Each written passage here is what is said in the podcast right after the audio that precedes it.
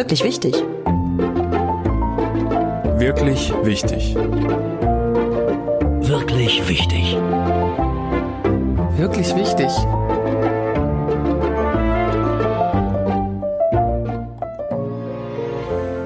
Ich schieße da oft übers Ziel hinaus. Also ich bin dann so, lass uns drüber reden. Man muss ja auch nicht über alles reden. Konzentriere dich auf das, was du gerne tust und was du ohnehin schon gut kannst.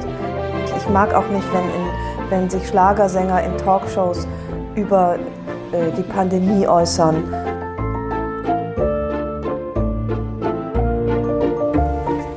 Ich freue mich auf mein Gespräch mit Ildiko von Kürti, Journalistin, Bestsellerautorin und äh, du hast die seltene Gabe, immer die richtigen Worte für die falschen Dinge zu finden, sei es nun Problemzonen, Hundehaufen oder der Tod. Hallo Ildiko. Vielen Dank, was für eine nette Begrüßung. Wir waren beide auf der Henry-Nannen-Schule, wir waren beide beim Stern, auch mal ganz kurz äh, gleichzeitig, aber wir haben noch was anderes gemeinsam. Wir singen gerne und am liebsten Karnevalslieder. Solange man noch am Leben Wir dürfen ja nicht, ne? Wir dürfen nur summen. Es ist eine große Pein, dass man zurzeit nicht laut singen darf. Ja, wir sitzen auch wieder, ich sage das jetzt, es ist so, so müßig und so langweilig, wir sitzen wieder ganz weit auseinander bei offenem Fenster. Draußen scheint die Sonne, aber in der Tat, so richtig aus voller Kehle dürfen wir nicht singen. Naja, ich dachte mir, wäre ein schöner Einstieg. Du weißt ja, wie wichtig gute Einstiege sind und ähm, wie wichtig erste Sätze sind. Erinnerst du dich noch an den ersten Satz deines ersten Romanes Mondscheintarif? Ja, der hieß, der Fuß ist eine, wie heißt, weitgehend unterschätzte Problemzone, ungefähr so. Der Fuß ist eine weitgehend unerschlossene weibliche Problemzone. Unerschlossene, ja. noch viel besser, als ich dachte, ja. Immer wieder schön, wenn man merkt, wie gut man ist. ja. ja, also wir wollen heute sprechen über das, was wichtig ist. Wie gesagt, gute Einstiege sind wichtig. Du machst ja seit 20 Jahren sehr erfolgreich äh, Bücher und äh, immer wieder kann man dadurch auch so ein bisschen reingucken in dein Leben, weil das natürlich immer die Phase ist, die dich gerade begleitet, die auch dann in deinen Büchern Niederschlag findet. Ähm, ich lasse dir jetzt erstmal den Ball und sag, sag du doch vielleicht von dir aus mal, was ist jetzt so das, was dir momentan am wichtigsten ist? Ach ja, momentan am wichtigsten ist mir ehrlich gesagt, jeden Tag neu abzuwägen zwischen Verantwortung, Zuversicht bewahren, äh, vorsichtig sein, aber keine, nicht in Panik geraten. Das finde ich eine große Herausforderung zurzeit. Äh, gleichzeitig sich, wir haben hier glaube ich Bauarbeiten vor dem Fenster, ne? soll ich einmal zumachen, oder? Wir lassen die mal klappern. Gut. Also das finde ich eine große Herausforderung in diesen Zeiten. Ähm, dann auch das Gefühl, gegen dieses Gefühl anzugehen, eingesperrt zu sein und sich nicht mehr, ich bin ja ein großer Fan von Isolierung, aber von freiwilliger Isolation. Also ich brauche tatsächlich den Rückzug zum Arbeiten, zum Nachdenken, zum zur Ruhe kommen. Aber dieser aufoktroyierte, der funktioniert natürlich gar nicht. Also auch da äh, muss ich mich ständig innerlich zurechtschütteln und sagen, so, jetzt schau auf das, was geht und was du hast, was ja sehr, sehr viel ist. Äh, ich lebe ja in einer sehr privilegierten Situation und äh, damit beschäftige ich mich unerfreulich viel am Tag. Und mhm. jedes Mal wieder überlegen, äh, kommen die Kinder heil, aus der, heil und gesund aus der Schule, schleppen sie was an. Ähm, gestern Abend rief mich äh, die Klassenlehrerin meines äh, jüngsten Sohnes an. Dachte ich, okay, jetzt ist es soweit, Quarantäne. Es war dann ein harmloser und erfreulicher Grund. Aber so ist man doch immer in so einer ständigen Hab-Acht-Stellung. Und das merke ich, dass das einfach Auswirkungen hat auf meine innere Gelassenheit. Ja, das heißt, du bist nervöser oder du bist ängstlicher oder du, äh, manchmal, manche sagen auch, sie machen dann so Übersprungshandlungen, dass sie dann erst recht irgendwie, keine Ahnung, andere Freiheiten sich suchen. Wie, wie äußert sich das bei dir? Ich bin ja eh immer ängstlich und tatsächlich bin ich jetzt noch etwas ängstlicher, gepaart mit so einer unguten Trägheit. Ich weiß nicht, ob du das kennst, wenn so viel zusammenschnurrt. Ich, ich streiche ja jeden, jede Woche neue Termine, die schon drinstehen aus dem Kalender von Sport für die Kinder bis mhm. jetzt wieder habe ich vier Veranstaltungen absagen müssen. Also der, der Kalender wird leerer, die Zeit wird leerer und erstaunlicherweise führt das bei mir aber nicht zu so einem Tatendrang, mhm. sondern wenn ich einen leeren Tag vor mir habe, dann bin ich froh, wenn ich zwei Sachen schaffe. Wenn ich einen vollen Tag vor mir habe, dann quetsche ich die zwei Sachen noch in diesen Flow rein und mir gelingt ganz viel. Und das habe ich häufiger gehört, dass das, dass das vielen so geht, ja, das dass, die, dass ne? die viele Zeit eigentlich träge macht, aber nicht auf so eine schöne, entspannte Weise, sondern wirklich auf so eine lähmende Weise. Dasselbe gilt für Kontakte, äh, die man ja natürlich im Moment sehr überschaubar halten muss. Aber man könnte ja, oder ich könnte, und das habe ich mir auch vorgenommen, ganz gezielt sagen, das geht jetzt und das mache ich auch. Alle drei Tage Spaziergang auf Abstand mit einer Person, die ich sehen möchte. Ähm, stattdessen bleibe ich so im Mauseloch sitzen. Das gefällt mir an mir selber nicht. Ich brauche Struktur und die muss ich mir jetzt selbst basteln und darin bin ich jetzt irgendwie nicht äh, so besonders gut. Und ich bin dann, was auch noch erschwerend hinzukommt, mit zwei Kindern, die ja zu Hause leben und auch äh, Ansprüche haben, äh, zu Recht.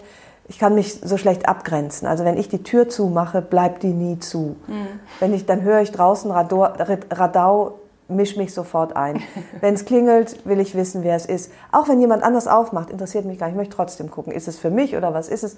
Also das habe ich auch von vielen Müttern gehört, überhaupt nicht von Vätern, die Unfähigkeit, sich abzugrenzen, aber von sich aus.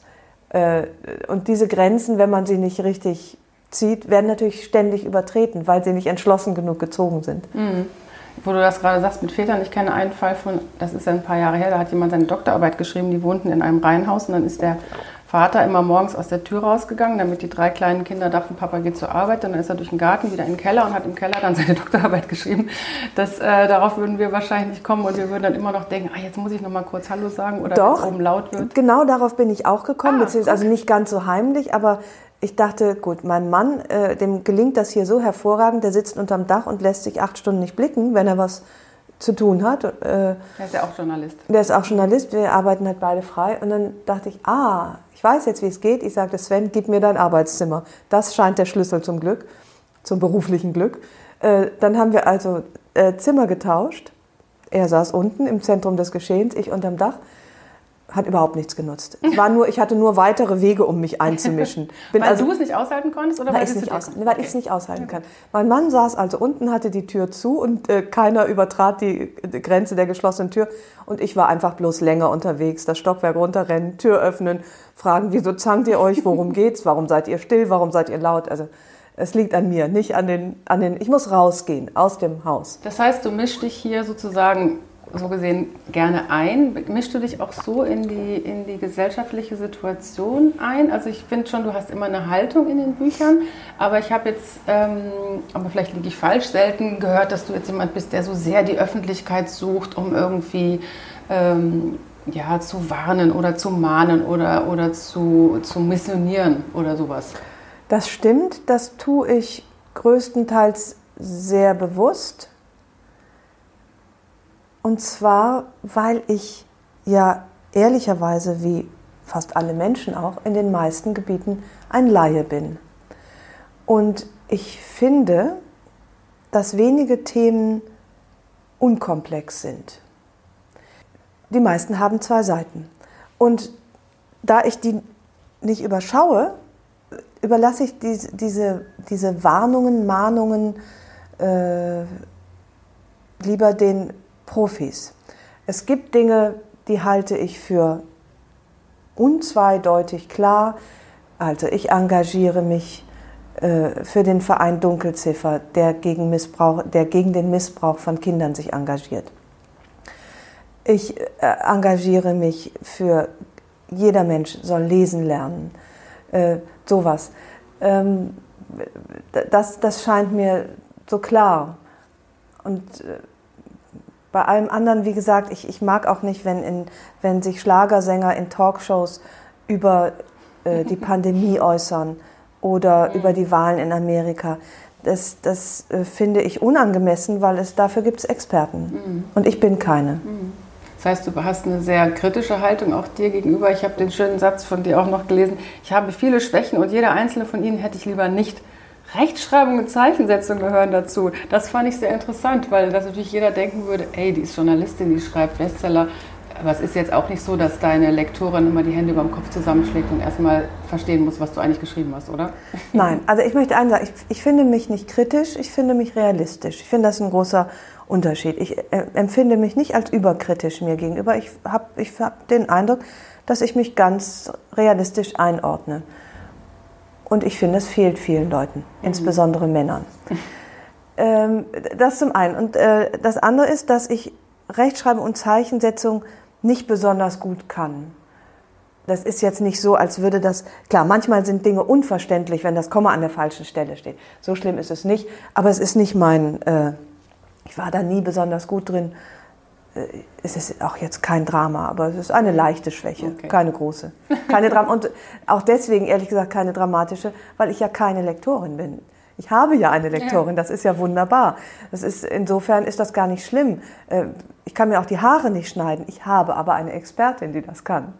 Insofern ist die Aufgabenverteilung ja wunderbar. Hm.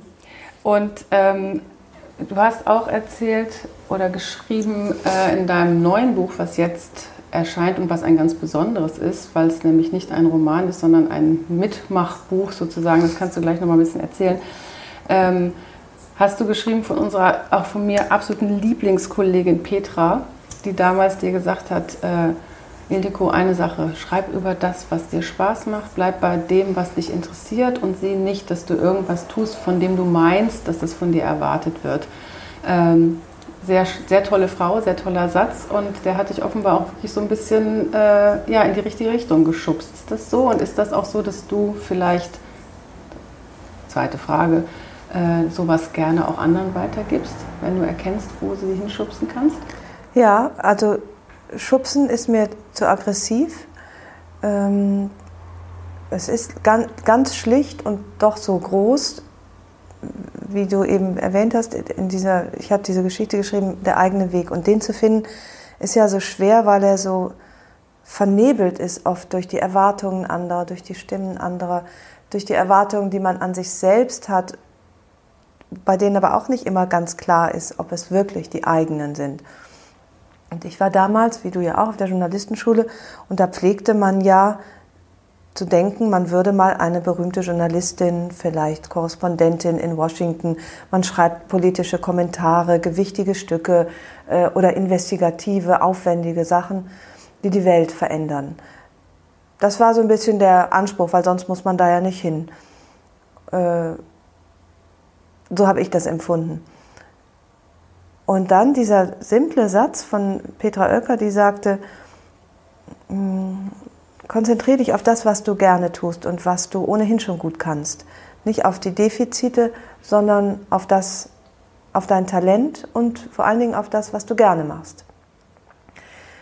Und daraufhin schrieb ich mein erstes Buch, was nie veröffentlicht wurde. Mhm. Das war eben äh, ein Indianerroman, der wirklich toll ist. Ich habe da neulich noch mal reingelesen. Aber unabhängig davon war das gar nicht schlimm, dass er nie veröffentlicht wurde, weil das mir gezeigt hat, wie wunderbar das Arbeiten ist an etwas, wobei man die Zeit vergisst und was einem wirklich liegt und was man schon ganz gut kann. Was ja nicht heißt, dass keine Entwicklungsmöglichkeiten äh, vorhanden sind. Werden wir den noch mal irgendwann lesen, den Indianerroman? Das hoffe ich. Das hoffe ich. Okay. Ich, ich, ich äh, würde mir das wünschen. Vielleicht finde ich ja noch mal einen. Äh, vielleicht gibt ihm irgendjemand das Gnadenbrot, aber äh, mich würde aber das jemand, freuen. Der, der von dir das, das, Angebot kriegt, hier ist ein fertiger Roman, der wäre doch bescheuert, wenn das nicht veröffentlicht Auch das Angebot, Angebot gab es schon. Äh, vielleicht ist der auch zu alt. Es ist ein ganz altmodischer Indianerroman, aber er ist wirklich toll und ich habe mich Monate intensiv beschäftigt mit der Geschichte der, äh, dieses Indianerstammes, um den es ging, die Sprache ein bisschen gelernt. Ich, also es ist so eingebettet in, okay. in äh, korrekte Historie, eine fiktionale Handlung. Und das äh, hat mir großen Spaß gemacht. Und es hat mich eben dazu geführt, auch journalistisch äh, Abschied zu nehmen von den für mich falschen Vorstellungen äh, und mich zu fragen, was kann ich, wo liegen, liegt mein äh, Interesse und meine Erfüllung. Und das ist, war immer in der menschlichen Begegnung. Mhm und in der Beschreibung von eher Alltäglichem. Und darauf habe ich mich konzentriert. Und äh, so wurde ich eine Unterhaltungselse, manchmal belächelt, aber ehrlich gesagt total erfüllt und dann auch noch erfolgreich. Äh, also ich bin ja auch irgendwann vor fünf Jahren, habe ich dem Stern den Rücken zugekehrt, viel, viel später als du. Und ich werde immer wieder gefragt, deshalb frage ich dich jetzt einfach mal auch, hast du es irgendwann mal bereut, dass du nicht mehr in, praktisch unter diesem ähm, ja doch sehr behüteten und auch sehr viele Chancen bietenden Mäntelchen des, des Stern, des Guna und Ja Dickschiffs sozusagen fahren kannst? Nein, das habe ich nicht bereut. Ich finde, ich bin zu spät gegangen. Da ich so sicherheitsbedürftig bin, habe ich lange gebraucht, um mich zu trauen, mich auf eigene Füße zu stellen. Und habe das keine Sekunde bereut. Was ich allerdings bis heute vermisse und immer, wenn es sich ergibt, sehr genieße, ist Teamarbeit mhm. und zu so einer Art von Familie zu gehören. Also so wie jetzt bei dem Pro Projekt, das ich jetzt mache, wo ganz viele ähm, Kleinfamilien eigentlich ineinander greifen. Also das ist Rowold, das ist die Podcast-Produktionsfirma, das ist die Webdesignerin, ähm, das ist Gruner und Ja mit der Kolumne und äh, das ist ein Filmteam. Das genieße ich sehr, den, den, diese Zusammenarbeit mit den Kollegen und das Koordinieren und die Anregungen, die von allen möglichen Seiten kommen. Das fehlt einem oder mir als Autorin natürlich schon manchmal, weil da sitze ich ja in der Regel allein vor einem weißen Blatt oder einem äh, noch leeren Computer. Und äh, da, in dem Moment fehlt mir der Austausch nicht, aber wenn ich ihn habe, merke ich, wie schön das ist. Mhm. Das heißt, äh, beschreib mal ganz kurz, was. Guck mal, jetzt stellt sich gerade Hilde vor, die nämlich sieht, dass mein Mann nach Hause kommt. Es kann jetzt noch ein bisschen dauern. Guck mal, Hilde, den kennst du. Das müsstest du doch am Geräusch oder am Geruch.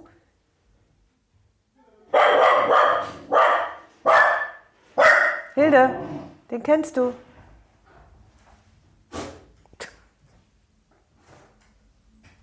Hilde, hey, hierher, Decke. So, bleib da. Jetzt müsste es gehen. Braver Hund. Erzähl doch mal kurz von deinem neuen Projekt, weil es ist, wie ich ja schon sagte, kein Roman in dem Sinne, sondern es ist was, auch da begehst du jetzt richtig mal oder begibst du dich richtig auf neues Land? Ja, das stimmt. Ich, ich, ich bündle ein paar Experimente. Es fing an damit, dass mein Roman Es wird Zeit letztes Jahr erschien und das war mir ein großes Herzensprojekt. Ähm, und er war wahnsinnig erfolgreich. Und ich hatte das Gefühl, der trifft, vielleicht wie vor 20 Jahren Mondscheintarif, auf ein Bedürfnis meiner Leserinnen nach, nach genau diesen Themen. Mhm. Älter, werden, älter werden, Bilanz ziehen, Abschied nehmen, loslassen, neu aufbrechen. Also das Leben, wenn es in die Jahre kommt und was das an, an Herausforderungen mit sich bringt. Das stieß auf so gute Resonanz und es hat mir selbst so viel bedeutet, dass ich irgendwie dachte, es ist schade, wenn es das jetzt war. Es war jetzt ein Roman und gut ist.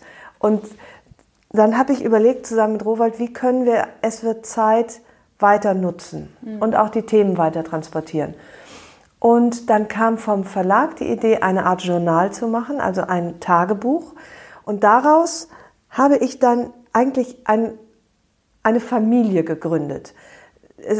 erscheinen wird dieses Es wird Zeit Tagebuch mit vielen leeren Seiten, aber auch mit vielen von mir gefüllten Seiten. Da stehen halt längere Texte drin, so wie zum Beispiel den eigenen Weg finden, Meditation, loslassen und aufbrechen.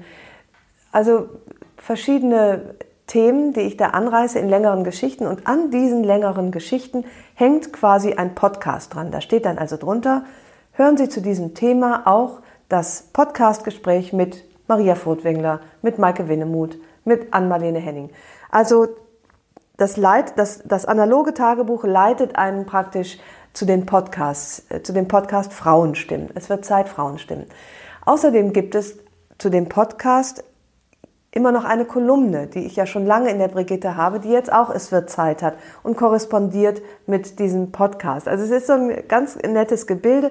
Es gibt in dem Tagebuch Sonntagsseiten zu bestimmten Themen, die wir gemeinsam bearbeiten, wo man auf meiner Homepage eswirdzeit.de dann auch das entsprechende Thema von mir bearbeitet finden kann und Beiträge reinschreiben kann. Also es ist, äh, du siehst hier an meinem, an meinem Fenster ja, hängen mit ganz viele bunte Post-its, weil ich zum ersten Mal sozusagen viele Bälle in der Luft habe. Normalerweise habe ich einen Medizinball in der Luft, das ist der Roman, der zu schreiben ist.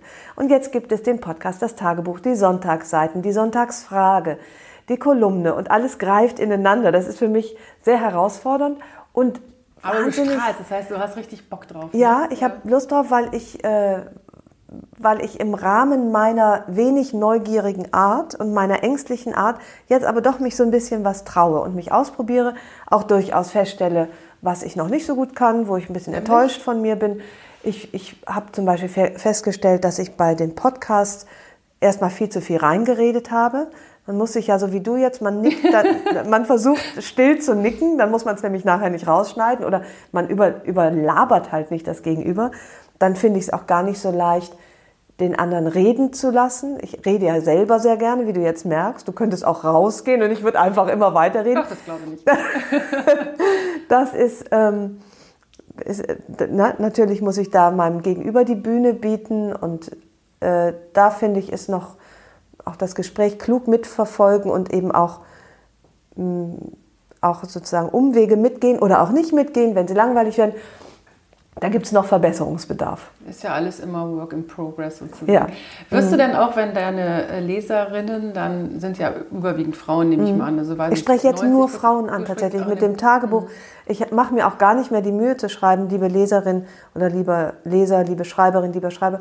Das ist tatsächlich aus, ich freue mich auch über jeden männlichen Schreiber oder Leser, aber das ist schon, schon um die Themen und Gefühlswelten und so von Frauen. Und diese eben der Podcast Frauenstimmen sagt ja, da kommen Frauen zu Wort. Ich habe dann so eine Rubrik Männerfragen. Aha. Da spiele ich Fragen von äh, Männern ein, die diesen Frauen irgendwas bedeuten. Also bei Maria Furtwängler war es zum Beispiel ihr Sohn. Äh, bei Ann-Marlene Henning war es Jörg Thaddeus. Äh, bei Doris Dörrie waren es die Männer-Männer, nämlich Heiner Lauterbach und Uwe Ochsenknecht, sehr lustig. Also das, äh, Männer kommen zu Wort, aber ich richte mich hier tatsächlich ganz bewusst an mhm. Frauen. Und freust dich wahrscheinlich auch auf die Geschichten, weil die dir unter Umständen wieder ein bisschen Futter liefern für eigene weiter, weitere Ideen? Oder also ich weiß, dass es ähm, manchmal schon so diese ich glaube, ich weiß nicht, ob du das erzählt hast oder eine Freundin mal, äh, man hat bei Ildiko immer so ein bisschen Angst, oder du hast gesagt, man, die, Michael, du hast gehört, die haben Angst manchmal, mir was zu erzählen, weil sie sagen, das kommt dann wieder in deinem Roman vor. Äh, ist das so? Also, äh nee, das wieder nicht, weil es ist noch nie passiert. Ach. Also das ist, äh, es ärgert mich auch etwas, weil häufig hat, hat es so was Kokettes. Also es, enge Freunde sagen das nie. Mhm. Äh, manchmal sagt es jemand, der mich nicht so gut kennt und der womöglich die Geschichte, die er mir dann erzählt, auch dramatisch überschätzt. Weil es hat immer so was Kokettes. Ah, das kommt bestimmt in deinem Roman vor. Ja, äh, und dann äh, hat das ja auch so eine Überhöhung des eigenen Selbst, was ich unangebracht finde. Und auch die Unterstellung. Ähm, es stimmt, dass ich praktisch immer so ein halbes Ohr in Sachen Verwertbarkeit ja äh, offen habe. Ja. Das, da, da, müsste ich lügen, wenn das nicht so wäre.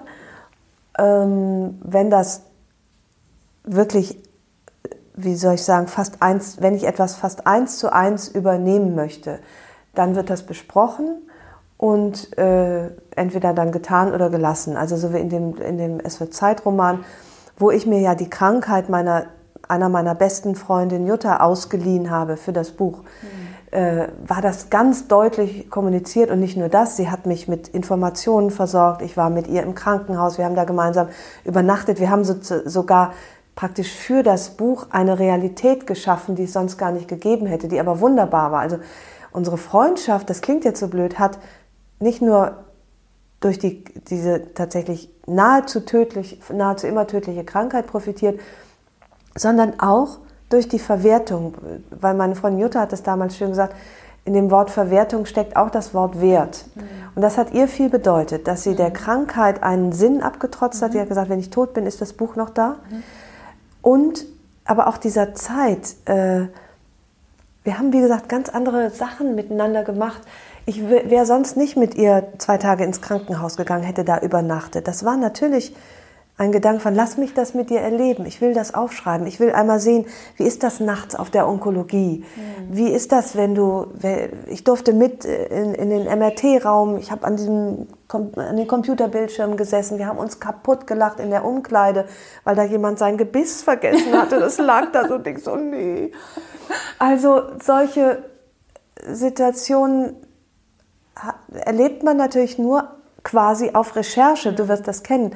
Und wenn das äh, wenn das ein Leben zur Recherche wird, sage ich immer Bescheid und werde immer dazu eingeladen. Ansonsten äh, kann es sein, dass sich jemand mal erkennt in meinem Buch, oftmals fa falsch. Ich wollte gerade sagen, es sind ja natürlich auch, äh, viele Geschichten sind natürlich so oder so ähnlich gelagert, jetzt nicht exklusiv einem Menschen vorbehalten. Im Gegenteil, es geht ja oft darum, ähm, zu beschreiben, was einfach Dinge sind, die einem Großteil der Menschen oder in, in diesem Fall einem Großteil der Frauen mhm. geschehen, durch den Kopf gehen, was auch immer. Also es gibt ja äh, jede Mutter und, und, und jede Ehefrau und, und jede arbeitende Frau hat ja doch ein paar Parallelen. Ist ja auch, das ist ja auch Sinn der Sache. Genau, ich kriege ja ne? ganz oft Leserbriefe, wo drin steht, haben Sie das aus meinem Leben mhm. abgeschrieben? Äh, wohl wissend, dass ich das nicht ja, getan ja, habe. Insofern, irgendwann empörte sich mal eine Bekannte, also keine gute Freundin, äh, da ging es um, um, um Betrug. Irgendwer, irgendwer war untreu in, in, einem meiner Romane. Und sie sagte, das, äh, das finde ich nicht gut, dass du das verwertet hast aus meinem Leben. Und ich sagte, meine Liebe, lies mal meine Romane, darum geht es seit ja, zehn Jahren ja. und äh, da bist du kein Einzelfall. Und wenn ich jetzt nur, weil dein Mann dich betrogen hat, nicht mehr über Betrug schreiben dürfte. Das, dann, nimm, dann nimmst du dich etwas so wichtig auch. Ach, dann wurden mir Affären angedichtet, weil man sagte, ah, okay, das ist ja, ich weiß genau, wen sie damit meint. Das ist dieser Anwalt mit dem Penthouse, äh, hochadliger Anwalt äh, mit Penthouse in Berlin. Mit so jemand sollte ich eine Affäre haben. Ähm, Jetzt habe ich Höhenangst, ich könnte den also gar nicht, gar nicht ist treffen. Wirklich, ist es wirklich so? Ja, ja, ja. ja ich kenne auch niemanden aus dem Hochadel, also ist ja auch gar nicht weiter schlimm. Auch wegen der äh, Höhenangst keinen aus dem Ja, Hochadel schließt sich aus. Ich habe Höhenangst, keiner aus dem Hochadel. Also so, dann wurde ich auch schon mal beschimpft von einer Frau tatsächlich, die äh, mir eine langjährige Affäre unterstellte, weil sie es ja so in meinem Buch gelesen hatte. Und mhm. irgendwie sich, also so, aber das ist nicht die Regel. In der Regel äh, fühlen sich irgendwie alle erkannt, ohne dass ich aus Was ihrem ja Leben ein gutes Zeichen ja, abgeschrieben Und hätte. Stichwort Recherche, du sagtest eben gerade eben, du bist ja nicht umsonst Journalistin, du recherchierst auch wirklich immer intensiv für deine äh, Romane. Das heißt, du warst, als du den ähm, Roman Schanzenstern, dieser? Äh, Sternschanze. Sternschanze, Entschuldigung, ja. ja. Äh, geschrieben hast, warst du eben auch, hast du dich richtig da eingemietet und hast da mal gewohnt in diesem Viertel, in diesem Hamburger Viertel, in dem Schanzenviertel. Ähm, das heißt, dir ist auch bei allem, bei allem, was du praktisch an inneren Abläufen beschreibst, an seelischen Zuständen, an Gedanken und so weiter, ist dir aber auch echt immer schon wichtig, dass es, ähm, ja, dass es eben nachvollziehbar ist, dass es irgendwelche Fakten gibt, die auch stimmen. Also es ist ja alles jetzt nicht so im luftleeren Raum, oder? Nein, das stimmt eigentlich nicht. Aha. Manchmal fülle ich mein Leben mit Recherche auf. In der Regel bin ich dafür zu faul. Also ganz viel ist einfach erfunden, gehört oder am Küchentisch erzählt bekommen.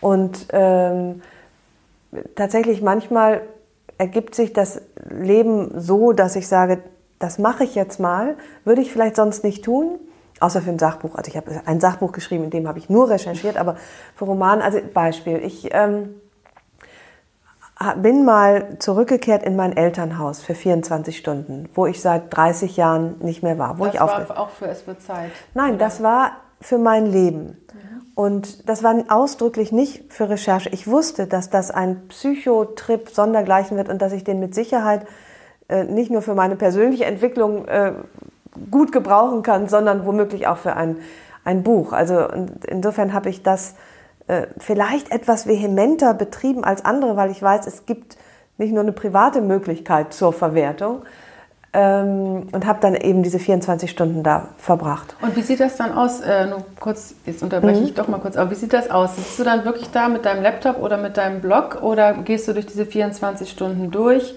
und am Ende rekapitulierst du das? Oder sitzt du dann da und sagst, ja, ich muss noch mal eben aufschreiben, wie die Wandfarbe genau ist und wo an der Türklinke das abgeblättert ist? Oder wie, wie, wie gehst du da vor? Mm, das habe ich versucht. Letztlich saß ich aber heulend mit meiner Weinflasche und meiner Stereoanlage alte Lieder hörend an unserem alten Küchentisch, der nicht mehr der alte war, aber der Blick war noch derselbe nach draußen. Äh, und habe ähm, alles auf mich wirken lassen. Also das ist dann in dem Moment nicht mehr Recherche. Äh, weil im Roman kommt es dann ja auch nicht darauf an, ob der Küchentisch grün war oder die, die Lichtschalter allerdings sind mir in Erinnerung geblieben, weil das noch die alten waren. Mm, letztlich geht es ja um Erleben und mhm. nicht um Realität. Mhm. du sagst es, du bist dahin zurückgegangen, weil es dir halt so ein Anliegen war. Also jetzt nochmal dann auch die Frage des, ähm, des Wichtigseins. Du bist ein sehr heimatverbundener mhm. Mensch, bist aber schon ganz lange in Hamburg, aber hast so deine, deine rheinländische Seele äh, hier hinüber gerettet. Deshalb auch am Anfang das Karnevalslied, was wir was ich vehement mitgesummt habe. Mhm, ja, ja, tut mir sehr leid. Nein, aber mir tut es leid, dass ich nicht einstimmen darf. Ähm, was, was sind jetzt vielleicht nochmal abschließend so jetzt ab, äh, abgesehen von, von der derzeitigen Situation, aber so deine Werte, wo du sagen würdest, die machen Ildiko von Kürti aus, dafür stehst du, das ist dir wichtig? Meine Werte. Tja, ich möchte jetzt nicht mit sowas kommen wie Mitmenschlichkeit, Gerechtigkeit, ähm, Gleichberechtigung. Das setze ich jetzt mal voraus. Das finde ich so langweilig weil es selbstverständlich ist. Also hoffe ich einfach mal. Ja. ja, also für mich, dass ich, dass das meine Werte sind und auch die derer, mit denen ich mich umgebe, setze ich jetzt einfach mal voraus. Ansonsten können wir jetzt gerne über Gleichberechtigung und Menschlich, Mitmenschlichkeit sprechen.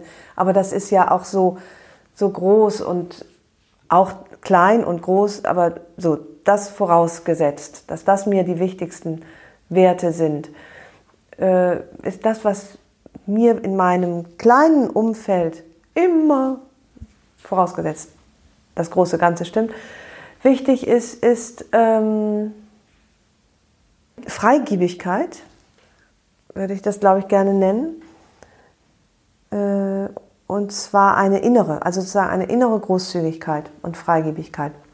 Gerne auch äußere, also ich mag auch gute Gastgeber, aber noch wichtiger finde ich, dass man Menschen, die einem wichtig sind, teilhaben lässt an dem, was in einem selber mhm. tief drinnen vorgeht. Und auch sich selbst gegenüber. Also eigentlich heißt es sich nichts vormachen und anderen auch nicht. Das finde ich, äh, weil das so viel Entwicklungsmöglichkeiten mhm. birgt und andersrum so wenig Entwicklungsmöglichkeiten offen lässt, wenn man das so tut, als ob. Mhm. Und Erfordert aber ja. auch Mut. Du sagst ja immer, du bist ein ängstlicher Mensch, aber in dem Bereich bist du dann doch offenbar mutig. Das ist ja immer eine Frage, was kostet einen Mut? Wenn es einen keinen Mut kostet, ist man nicht mutig. Manche kostet es viel Mut, mhm. sich zu zeigen. Ich finde es viel anstrengender, mich zu verbergen. Mhm. Und eben, wie gesagt, auch nicht so gewinnbringend. Und daran arbeite ich bei mir selbst und auch an den Männern in meinem Umfeld. Ich habe ja sehr viele Männer im Umfeld. Ja. Zwei äh, Söhne, deshalb wenigstens eine Hundedame. Ja, genau, als Gleichgewicht. äh, und das mag jetzt klischeehaft sein, aber äh, sozusagen das etwas typisch männlichere womöglich, oder vielleicht machen wir die Männer auch nur typisch männlich, weniger freigebige mit, mit Gedanken, ich meine gar nicht nur Emotionen, mhm. äh, da versuche ich hier ein, ein rheinländisches Gegengewicht zu sein. Mit Erfolg? Mehr oder weniger. Ich schieße da oft übers Ziel hinaus. Also ich bin dann so, lass uns drüber reden. Man muss ja auch nicht über alles reden. Also auch da gilt es irgendwie einen ganz guten Mittelweg zu finden. Aber worum es mir eigentlich hauptsächlich geht, ist, ich mag Menschen, wo ich merke, da ist noch innerlich was in Gange, die zweifeln an sich. Ich finde Selbstzweifel großartig. Ähm, deswegen mag ich Frauen oft lieber als Männer. Äh, ich finde die Unsicherheit von Frauen großartig, menschlich und, und dass da ganz viel Entwicklungspotenzial drin steckt. Und du glaubst schon auch aus eigen oder glaubst oder beobachtest, dass es mehr unsichere Frauen gibt als unsichere Männer? Ja, zumindest zeigen sie es eher. Mhm. Sie geben auch Fehler zu, deswegen sieht es aus, als würden sie mehr machen. Mhm. Und ich glaube nicht, dass Männer weniger unsicher sind, aber man hat sie so, das ist, glaube ich, eher eine kulturelle Frage, pädagogische Frage. Mhm. Ich kann mir vorstellen, dass, dass es auch im Großen, wenn man jetzt äh, mal ganz groß greifen will und schaut, die weiblich regierten Länder, ist mein Eindruck, dass die Landesfürstinnen vielleicht auch in so einer Katastrophenlage wie jetzt ganz umsichtig führen, weil unter anderem, weil sie sich auch beraten lassen und weil sie Unsicherheiten bemerken, zugeben, zulassen, benennen. zulassen, benennen und für Abhilfe schaffen. Und weiß nicht, korrigiere mich, wenn mein Eindruck mich täuscht, aber da ist, glaube. Äh, glaube ich, dass man ganz gut regiert ist mit einer umsichtigen Frau. Also, Ildiko, ja, in unsicheren Zeiten, das ist ein gutes Stichwort, darin befinden wir uns gerade. Ich bin ja immer der Meinung, es ist alles immer auch irgendwo für was gut, auch wenn ganz, ganz, ganz, ganz viel daran schlecht ist. Es hat immer ein bisschen was Positives, in der Hoffnung, dass wir, dem das, dass wir alle diesem was abgewinnen können. Und mit vielen Dank für heute, viel Erfolg für dein neues Projekt. Und ähm, ja, dann höre ich dich mal andersrum. Dann bist du diejenige, die die Fragen stellt. Ich freue mich drauf und danke dir für deine Zeit. Ich danke auch und ich freue mich, wenn wir uns beim nächsten Mal ganz laut singend begrüßen, solange wir noch am Leben sind. Ja, so sieht's aus.